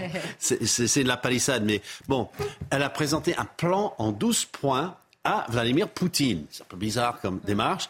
Et le plan n'est pas un plan de paix précis, c'est un plan très général. Il faut garantir la souveraineté, il faut arrêter de penser comme pendant la guerre froide, il faut cesser les hostilités, reprendre les pourparlers, alléger la crise humanitaire. Euh, échanger les prisonniers de guerre, attention aux centrales nucléaires, réduire le risque nucléaire, encourager les céréales euh, vers l'export, arrêter les sanctions unilatérales, relancer l'industrie et reconstruire. Bon, une fois qu'on a dit ça. Il n'y a rien à négocier, je veux dire, c'est une liste de tout ce qui serait Yaka Faucon et euh, ça n'a pas même été vraiment examiné à Kiev. Donc le ministre de, à Kiev, euh, euh, Dmitro Koleba, a dit bah, c'est super, on en a parlé deux minutes les Chinois, j'ai dit que c'est une très bonne chose, mais montrez-moi le papier. Et, il n'y a rien, on, ne négocie rien en ce moment. Le, rôle de la Chine, en tout cas, il est, il est, trouble. Hein. Il est trouble et pas trouble. Je pense qu'en fait, euh, c'est vraiment, je sais pas, le terme d'enfumage stratégique existe, euh, mais il cherche à nous enfumer. La, proximité idéologique. Oui, la je l'ai pensé très fort. Hein la proximité idéologique, stratégique euh, avec la Russie, elle est totale. et donc, ils font le jeu de la Russie. ils agitent des négociations, mais ils n'ont aucune intention de négocier dans le dos de Poutine contre les intérêts de Poutine en tout cas. Benjamin Morel. Bien sûr, si vous voulez, il y a d'un côté Kiev et il y a de l'autre côté Moscou, mais derrière, vous avez deux grands euh, pays qui en fait ont un rôle majeur. C'est évidemment les États-Unis et évidemment la Chine, qui chacun dans leur camp, eh bien, jouent à la fois, je dirais, là, une force de soutien, mais également une force de modération. C'est-à-dire qu'on a vu qu'à chaque fois qu'il pouvait y avoir un conflit qui semblait vouloir dégénérer au moins dans les mots, eh bien Pékin a froncé les sourcils face à Moscou quand on parlait de bombes nucléaires, et que de l'autre côté, Washington est sur une position qui est une position bien plus, je dirais, modérée que celle qui peut être celle de Zelensky, notamment en termes d'usage d'armes offensives et même de négociations. On voit que Washington mm. pousse quand même à une forme de négociation in fine. Mais pour l'instant, dans ces deux capitales, eh bien, le conflit n'est pas euh, au stade de maturité où il devrait conduire à tout prix à une négociation. parce que, Exactement, parce que je parle sous votre contrôle, mais en réalité, on a deux acteurs qui se sont également un peu bloqués. Pour Zelensky, il s'agit de négocier pour retrouver l'Ukraine dans son intégrité territoriale, on peut le comprendre, et de l'autre côté, pour Vladimir Poutine, en annexant non seulement la Crimée, mais aussi plusieurs oblasts, eh bien, il devient extrêmement difficile de négocier en perdant non seulement le Donbass, mais peut-être Kherson, etc. Donc, ce faisant, à ce stade-là, la négociation apparaît extrêmement compliquée, et tant que Moscou et Pékin et euh, tant que Washington et Moscou et Pékin, je vais y arriver, n'auront pas la, la velléité de taper du poing sur la table pour que les négociations aillent au bout, eh ben, probablement que pas grand-chose n'avancera. Euh, Zelensky qui a dit ce matin, cette nuit, l'Ukraine a surpris le monde, l'Ukraine a inspiré le monde. On a parlé d'ailleurs de la résistance ukrainienne. L'Ukraine a uni le monde. Je voulais vous faire réagir sur cette euh, phrase. Est-ce que le monde a été uni J'allais dire grâce, euh, enfin en tout cas à cause de cette guerre? Bon, Zelensky a, évidemment son rôle fédérateur et quel chef d'État en, pleine guerre jouerait la modération? Je pense que ça n'existe pas. Mais euh, quand même, il y a eu le vote à l'Assemblée générale de l'ONU hier euh, pour condamner la Russie, euh, l'action russe, et il n'y a pas eu de changement depuis le premier vote.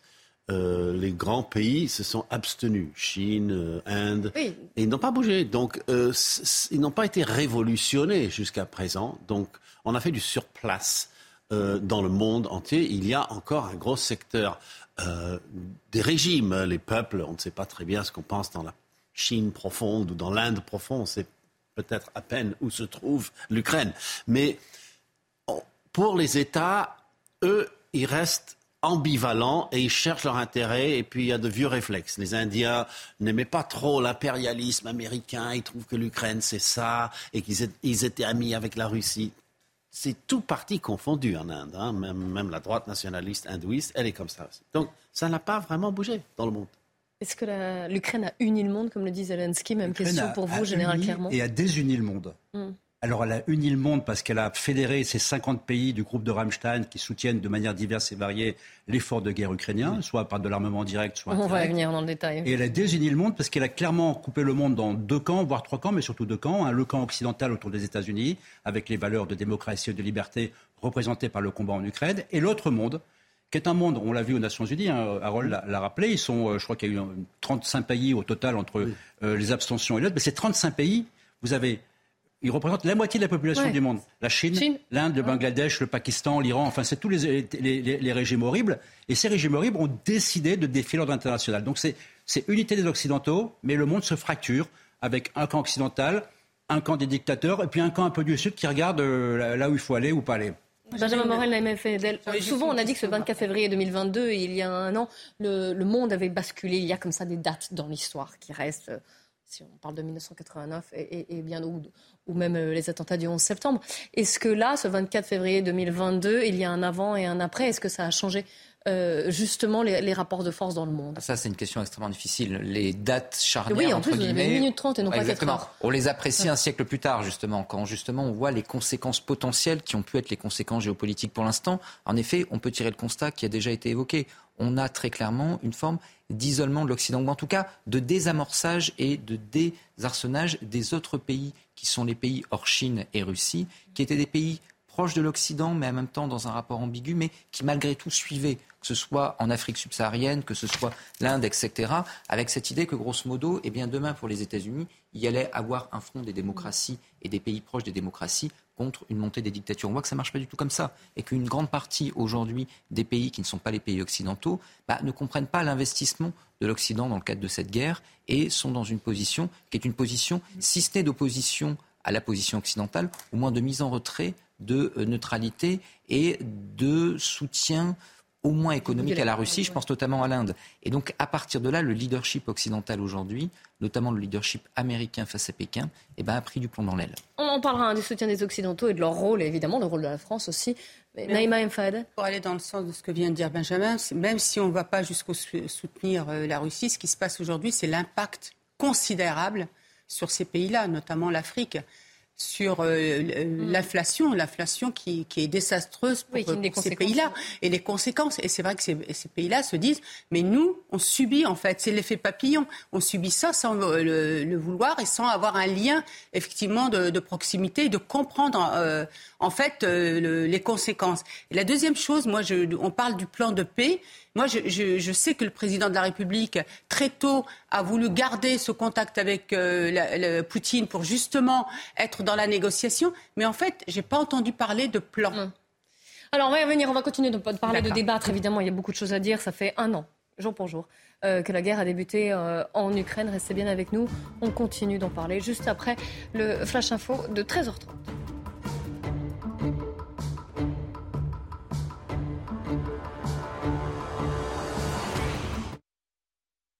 Il est 13h30 tout pile sur CNews. Bienvenue si vous nous rejoignez. Le Flash Info, Somaya Labidi. La Cour d'appel de Paris rendra sa décision sur l'assignation à résidence de Pierre Palmade lundi. L'audience s'est tenue ce matin en son absence et à huis clos. L'humoriste est mis en examen pour homicide et blessures involontaires après avoir provoqué un accident de la route en Seine-et-Marne sous l'empire de stupéfiants. Un an après le début de la guerre en Ukraine, Washington renforce les sanctions contre la Russie. Des sanctions qui ciblent principalement les banques, l'industrie et la défense et qui toucheront plus de 200 personnes ou entités qui soutiennent l'effort de guerre de la Russie. Et puis les préparatifs du Salon de l'agriculture vont bon train. Les éleveurs et leurs bêtes ont pris possession du parc des expositions de la Porte de Versailles. La nouvelle égérie du Salon Ovalie est également arrivée. La belle de 800 kilos va parader dès ce samedi, jour d'ouverture de la grand-messe des agriculteurs. Magnifique ces bêtes, Naïma M. Fadel. Je sais que vous partagez euh, mon avis. Je vous entends commenter les images de, des préparatifs pour le salon de l'agriculture. Allez les voir. Vous avez quelques jours à partir de, de demain. Naïma M. Fadel, Benjamin Morel, le général Clermont et Harold Iman sont avec moi en, en plateau. 24 février 2023, ça fait un an. Euh, jour pour jour que la Russie a envahi l'Ukraine. On fait le point évidemment sur euh, un an de guerre et les conséquences de cette guerre-là, bien sûr pour l'Ukraine, mais pour le monde occidental euh, en général et plus particulièrement pour la France. Volodymyr Zelensky s'est exprimé à plusieurs reprises. Écoutez-le. Les Russes doivent perdre en Ukraine. Le revanchisme russe doit oublier à jamais Kiev et Vilnius. Chisinau et Varsovie, nos frères en Lettonie et en Estonie, en Géorgie et dans tous les autres pays qui sont aujourd'hui menacés par les assassins russes. Nous pouvons le faire. Nous avons cette opportunité historique. Il faut que euh, l'Ukraine gagne cette euh, guerre. Et l'appel, évidemment, c'est pas le premier depuis un an. Volodymyr Zelensky se bat, se bat auprès euh, des pays européens et aussi occidentaux, américains. On l'a vu à plusieurs reprises s'adresser au, Parlement, s'adresser à l'ONU pour demander de l'aide, pour demander du soutien. L'aide, ça passe par quoi? Ça passe déjà, un, par les armes. et ça a été, et ça l'est toujours d'ailleurs, un élément clé dans cette guerre. Ça a aidé forcément euh, la résistance ukrainienne. Après, il y a l'étape d'après, on va y venir. Parce que quel type d'armes ont été euh, données pour l'instant à l'Ukraine et quel type d'armes demande maintenant Volodymyr Zelensky pour avancer, il y a une différence. Je voudrais faire le point avec vous, euh, Général Clermont. D'abord, je pense que de cette guerre, qui se terminera bien un jour, toute la guerre se termine, il y a une phrase qui restera. C'est la phrase qui a été prononcée par le président Zelensky le 26 février. Je n'ai pas besoin de taxi, j'ai besoin de munitions. Mm. Donc dès le début, il a compris qu'il avait besoin de munitions. Évidemment, il ne connaissait pas l'armée russe. Personne ne connaissait l'armée russe. Quand l'armée russe a, a envahi l'Ukraine, tout le monde a découvert une armée qu'on n'a jamais, qu'on n'a jamais vu combattre. Donc la question des munitions, elle est présente depuis le début. Les, Occidentaux y ont répondu progressivement. Il faut le reconnaître, mais on ne peut pas leur en vouloir de, répondre progressivement. Les Occidentaux non plus ne connaissaient pas la capacité de résistance de, euh, de l'armée russe. Donc tout ça est monté en puissance euh, lentement. Aujourd'hui, ce qui est évident, c'est que les Ukrainiens n'ont pas assez d'armes. Ils n'ont pas Toujours non pas plus, ils n'ont toujours pas assez d'armes, ils n'ont toujours pas assez de munitions. D'abord pour résister à l'offensive des Russes, parce que là actuellement c'est les Russes qui ont l'initiative, je l'ai dit, et ensuite pour envisager de lancer leur propre contre-offensive. De quoi ils ont besoin? Mais ils ont besoin exactement de ce que les Américains, là aujourd'hui, les Américains Mm. viennent de euh, leur déclarer une livraison supplémentaire de 2 milliards, je ne sais plus quoi, combien on en est. 2 milliards de dollars à l'Ukraine. 2 milliards. Et de, moi, j'ai la liste des, des 2 milliards. Il n'y a que des choses utiles tout de suite. en particulier des canons HIMARS, des roquettes longue distance, des munitions capables de frapper la logistique, euh, des munitions rôdeuses, enfin tout ce qui est capable d'être utilisé tout de suite par l'armée ukrainienne pour leur permettre de résister à l'offensive des Russes. Le reste qui viendra après, c'est indispensable et ça dans un deuxième temps. Ça prend plus de temps, c'est plus compliqué. Les, Occidentaux traînent un peu les pieds parce qu'ils sentent bien que, je rappelle la limite. Vous vous souvenez de la limite? Le conflit ne doit pas sortir de l'Ukraine. Alors c'est pas facile de Donc faire ça en veut dire ne pas livrer d'armes aussi qui sont capables d'atteindre, enfin d'aller au-delà des limites de l'Ukraine. et d'ailleurs, ces dernières semaines, on a entendu pour la première fois tous les responsables ukrainiens dire ne vous inquiétez pas, on ne s'en servira pas en dehors de l'Ukraine. Cette phrase n'avait jamais été prononcée auparavant, puisqu'en fait, soit la question ne se posait pas, soit on restait sur une espèce d'ambiguïté sur la définition entre armes offensives et armes défensives. Le besoin des Ukrainiens, ils ont besoin d'armement. Je pense que ça, c'est tout à fait clair. Et la difficulté, elle n'est pas compliquée, c'est qu'on n'a pas d'armement à leur donner. Les Occidentaux n'ont plus d'armement à leur donner. Ah oui, donc ce n'est pas une question de volonté. Ce n'est pas une question de volonté, c'est vraiment une question de capacité. Parce que le stock des munitions de l'armée française et de l'armée britannique, les deux mmh. principales armées en Europe, il n'y a pas grand-chose dedans. Donc ça veut dire qu'il faut relancer la, machine industrielle pour fabriquer des obus. Et c'est en train de se passer parce qu'on a compris, et j'en terminerai, que la guerre peut être longue. Donc il n'est pas trop tard dès à présent de relancer la machine industrielle pour une guerre qui peut encore durer des mois et des mois. Ce qui est fait. Hein. Parallèlement, Vladimir Poutine a fustigé, euh, là, il a également pris la, parole à plusieurs reprises en, vue de euh, cet anniversaire, même si le mot est mal choisi. Vladimir Poutine qui a fustigé les Occidentaux, il, il les accuse, il nous accuse de mener une guerre par procuration pour en finir avec la Russie. Le danger aussi des livraisons d'armes, c'est peut-être que ça énerve un peu trop Poutine. Il est là aussi, j'allais dire, l'équilibre. Pour moi, c'est pas que ça énerve Poutine, c'est qu'on prend le risque d'exporter le conflit en dehors de l'Ukraine. Et ça, c'est la ligne rouge à laquelle se refusent les Américains et les Occidentaux. Là, à partir du moment où les Occidentaux, les Américains, l'OTAN, les Français, les Anglais n'attaquent pas les forces russes en mm. Ukraine, n'attaquent pas les forces russes en Russie, on n'est pas, on n'est pas belligérant. La notion de co-belligérance, même si ce sont des armes qui viennent d'Allemagne, de France et des États-Unis. Et ça, cette limite, c'est la Il y a deux lignes rouges. Pas d'occidentaux de l'OTAN sur le combat en Ukraine, à l'intérieur de l'Ukraine, et pas de guerre exportée en dehors de l'Ukraine. Alors c'est compliqué pour les Ukrainiens, c'est très compliqué. Ça limite leur capacité de, défense, hein, parce que si on ne peut pas attaquer les, usines euh, de fabrication d'armement en Russie, bah, ils fabriquent de l'armement et puis ils fabriquent des obus, et après ils les envoient sur le front. Donc ça, ça fait une guerre qui sera encore plus longue et encore plus compliquée à gagner, qui va nécessiter encore plus de soutien de la part des Occidentaux. Alors, il y a le volet euh, armes et livraison d'armes, donc aide militaire. Mm. Il y a aussi euh, ces sanctions économiques qui ont été prises. D'ailleurs, euh, Washington a annoncé d'autres sanctions qui étaient en préparation contre la Russie. Harold Diman, je me tourne vers vous. Ces sanctions, elles sont apparues très tôt de la part des Européens et des, Américains. Est-ce qu'elles ont eu un effet sur la Russie? Alors, les, sanctions même remontent à 2008. Donc, à chaque agression de Vladimir Poutine, on en rajoute. Donc 2008, on en a rajouté en 2014, quand il a pris la Crimée et une partie du Donbass et annexé cette Crimée. Euh, maintenant, on en met encore, mais son régime tient. Ceux qui devaient fuir ont fui. Euh, ceux qui ont résisté, il y en a pas mal qui ont disparu. Il y a eu certains assassinats euh, d'oligarques mineurs.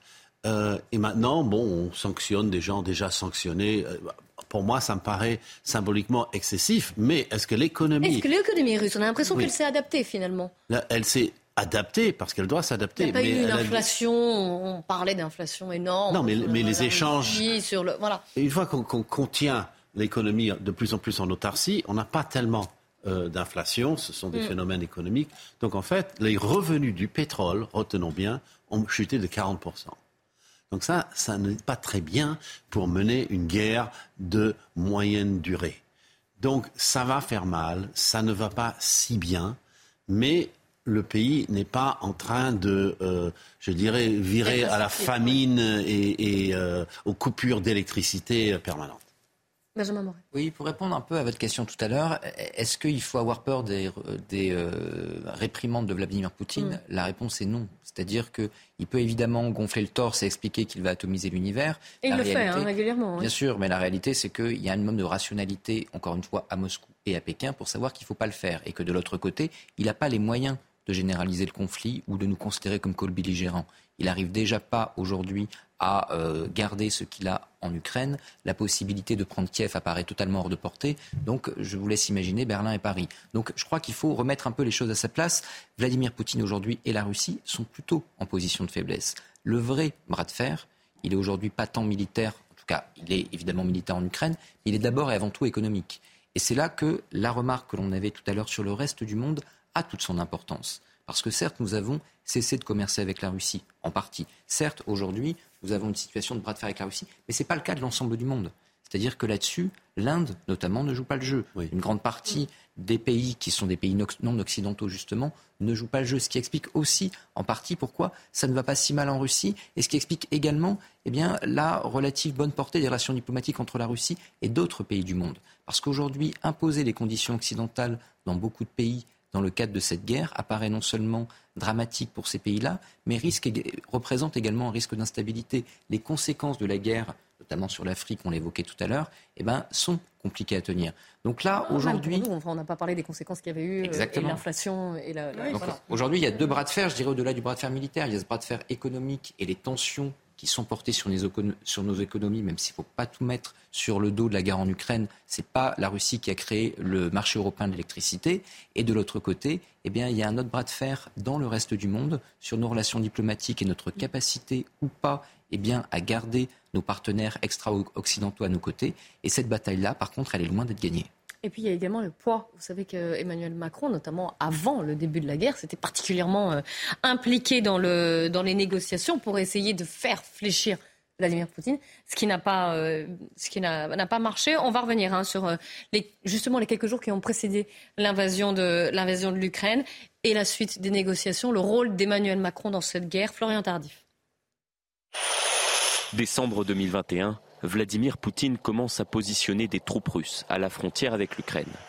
Pour tenter de faire redescendre la pression, Emmanuel Macron décide de jouer les médiateurs de paix en multipliant les appels téléphoniques à son homologue russe et ukrainien. Neuf appels en un mois et demi. La tension ne redescend pas. Début février 2022, le président décide donc de s'envoler pour la Russie. À Moscou, il rencontre son interlocuteur à bonne distance. Une table de plusieurs mètres de long sépare les deux hommes lors de leur entretien, symbole du gouffre entre la Russie et l'Occident. Après un échange de plus de cinq heures, en tête à tête sans conseiller, Emmanuel Macron pense avoir obtenu de Vladimir Poutine plusieurs avancées. Nous avons essayé de bâtir des éléments de convergence pour euh, agir utilement dans les prochaines semaines. Je suis sûr que nous arriverons à un résultat. Il n'est pas aisé, mais j'en suis sûr. Il s'envole ainsi pour Kiev afin d'en informer Volodymyr Zelensky. Les jours suivants, malgré les promesses de Vladimir Poutine, les forces russes restent stationnées aux portes de l'Ukraine. La tension ne redescend pas. Le président français continue de maintenir le dialogue avec son homologue russe, l'un des rares chefs d'État encore à le faire. Ma question est simple. Le 20 février, il tente une ultime médiation. Neuf minutes d'échange téléphonique entre un Emmanuel Macron ferme, offensif, et un Vladimir Poutine visiblement agacé, qui ne montrera aucune volonté de désescalade. Quatre jours plus tard, l'invasion russe est lancée. La tentative de médiation d'Emmanuel Macron n'y aura rien changé. Cette tentative de médiation qui n'y a rien changé, Emmanuel Macron qui a tenté de, peser France, euh, en tout cas, a tenté de, peser dans les négociations avec cette phrase qui a été mal reçue de la part de, l'Ukraine, d'ailleurs, puisque Emmanuel Macron a dit qu'il ne voulait pas, absolument pas euh, humilier euh, les Russes, notamment euh, Vladimir Poutine. Oui. Tout va jouer là. Bah, les, mots sont, délicats, mais euh, l'Occident, en fait, ils sont d'accord avec Emmanuel Macron parce que on a peur de l'escalade vers le nucléaire. Le reste, on n'en a pas tellement peur, mais c'est le nucléaire. Et on se dit, si, à juste titre. Oui. Et on se dit, si Vladimir Poutine a déjà parlé du nucléaire, c'est que quelque chose dans son esprit ne fonctionne pas comme chez nous. Euh, il est rationnel, mais sur un autre, dans un autre scénario. C'est ça qu'on entend souvent. Il est rationnel dans sa paranoïa, pour citer un grand diplomate. Donc, on doit faire attention à ce qu'on lui dit. Donc, on ne doit pas nourrir cela. Donc, on lui dit, vous n'allez pas être écrasé, vous n'allez pas être humilié. Le pire que Emmanuel Macron a pu dire, c'est nous allons refaire une de bonnes relations avec la Russie, mais ça sera la génération d'après Poutine. Bon, c'est très vague. C'est très vague. Donc, tout le monde était d'accord. Il ne faut pas l'humilier parce qu'on a peur qu'il appuie, euh, commence à utiliser les armes nucléaires. Il y a ça, et il y a aussi peut-être des, vieux souvenirs, j'allais dire, de, des Premières et Deuxième Guerres mondiales, enfin notamment de la, Première, où on le sait, si on veut préparer la paix, il faut éviter que la fin de la guerre ne soit trop moche, j'allais dire. Vous avez raison, il y, a une, deuxième raison qui, a été exprimée par le président Macron lors de la conférence de Munich. Il a fait une conférence de Munich avec un discours très long, euh, avec plein de choses à l'intérieur, et il évoque la question du changement de régime en Russie. Et il dit il est hors de question de provoquer un changement de régime en Russie. Nous ne voulons pas le même chaos, sous-entendu, qu'on a eu en Libye, qu'on a eu en Irak, euh, qu'on a eu dans les endroits où on a, on a forcé. Donc ça veut dire que dans la logique aussi euh, qui l'amène à cette position d'équilibre des négociations qui ne plaît pas à tout le monde, je commente simplement ce qui se passe, je ne porte pas un jugement. Eh, eh bien, il a en tête l'élément central, c'est que Poutine restera à la tête de la Russie. Il faudra trouver un modus vivendi entre la Russie de Poutine et le reste du monde, de manière à ce qu'on puisse cohabiter oui, éviter qu'il y ait un autre conflit qui soit déclenché. pacifique avec la Russie. C'est vrai qu'on n'a pas. Alors, rapidement, il faut. Le changement de régime en Russie peut nous paraître souhaitable, mais il est extrêmement dangereux. D'abord parce que ce pays potentiellement est une poudrière. Hein, c'est une république fédérale avec des régions qui mm. parfois sont assez loin du train russe. De l'autre côté, eh ben, on a une vie politique russe qui nous apparaît euh, opposer Vladimir Poutine et Navalny, mais c'est pas ça. Hein, les partis d'opposition à Vladimir Poutine, c'est le Parti communiste russe qui est nostalgique de l'Union soviétique et le Parti libéral-démocrate qui nous apparaît sympathique avec son nom, mais qui est plutôt nostalgique de la Russie des Romanov. Donc, euh, en soi, euh, l'opposition à Vladimir Poutine n'est pas non plus une opposition modérée. Le troisième élément, c'est qu'un régime qui est à bout de souffle et qui semble mourir est un régime qui, à ce moment-là, eh bien, peut en effet monter dans les extrêmes bien plus. Donc, à ce stade-là, rejoins ce qui a été dit, l'idée de il faut changer de manière préalable le régime est une très très mauvaise idée à court terme. C'est vrai que, on se, enfin, on vous écoutant tous, on se rend compte combien euh, on n'a pas mis assez l'accent sur le fait que le président de la République a pris euh, accord quand même euh, et en responsabilité cette guerre. Et c'est vrai que dès le début, il a gardé ce, contact. Bon, on ne le sentait pas, hein, euh, pour être euh, honnête, euh, je veux dire, en tant que citoyen lambda, mais on voit qu'il a vraiment essayé de négocier dès le début mm. et qu'il a voulu garder ce fil avec, avec notamment Poutine et même avec Zelensky en lui disant non, non, on ne va pas aller de, sur ce versant de va-t-en-guerre. À l'instant, on apprend que la Pologne se dit prête à former des pilotes ukrainiens sur des F-16. Premier ministre polonais qui l'a. Sans, surprise, euh, euh, les Hollandais aussi. Euh, les former, c'est une chose. envoyer les avions, c'en est une autre. Mais je rappelle aussi qu'il y a quelque chose qu'on commence à sentir. On s'inscrit non seulement dans une guerre longue, mais on s'inscrit également dans la suite. C'est comment réarmer l'Ukraine pour que dans ce que sera l'Ukraine demain, elle ne soit pas à nouveau envahie par la Russie s'il y a un cessez-le-feu, j'en dirais pas plus loin. Vous voyez, on, on, anticipe déjà sur la. Sur, l'après. Et les industriels se positionnent déjà en Ukraine. Euh, également pour faire la promotion de leur matériel. C'est-à-dire que vraiment cette guerre a différents aspects, mais aujourd'hui, c'est évident que les, Ukrainiens n'ont pas besoin de F-16 ou de Mirage 2000 parce que ce n'est pas le moment. Ils ont besoin exactement de ce que les Américains leur ont livré. Aujourd'hui, plus tard, on verra. Merci beaucoup euh, à tous les quatre d'avoir débattu. Je vous rappelle que dans l'actualité, il y a aussi euh, cette adolescente de 7 ans qui doit être présentée aujourd'hui à un juge d'instruction en vue euh, d'une éventuelle mise en examen pour assassinat. Deux jours après, eh ben avoir poignardé sa professeure d'espagnol, ça s'est passé, Antoine Estève, dans un, dans un collège-lycée Saint-Thomas d'Aquin, collège-lycée privé à Saint-Jean-de-Luz. Et vous êtes actuellement devant le tribunal de Bayonne, Antoine. Oui, effectivement, la garde à vue est terminée depuis ce matin. 48 heures de garde à vue depuis euh, mercredi matin. Il a été transféré, ce jeune homme, au tribunal de Bayonne qui se trouve derrière moi. Il est en ce moment dans le bureau de la juge d'instruction. Son père, sa mère, deux autres personnes l'accompagnaient euh, ce matin ici au tribunal. Il se cachait derrière, évidemment, des connaissances dans la salle des pas perdus pour éviter euh, les journalistes. Son avocat, en revanche, c'est Thierry Sagardoito. On a pu s'entretenir quelques minutes avec lui. Il devrait faire une déclaration à la suite de cette audience. Il est dans le bureau de la juge d'instruction, je vous le disais. On attend maintenant une probable mise en examen pour meurtre avec préméditation. Euh, il y a une petite incertitude quant aux expertises psychiatriques. Elles pourraient avoir lieu, d'après nos informations, dès le début de la semaine prochaine.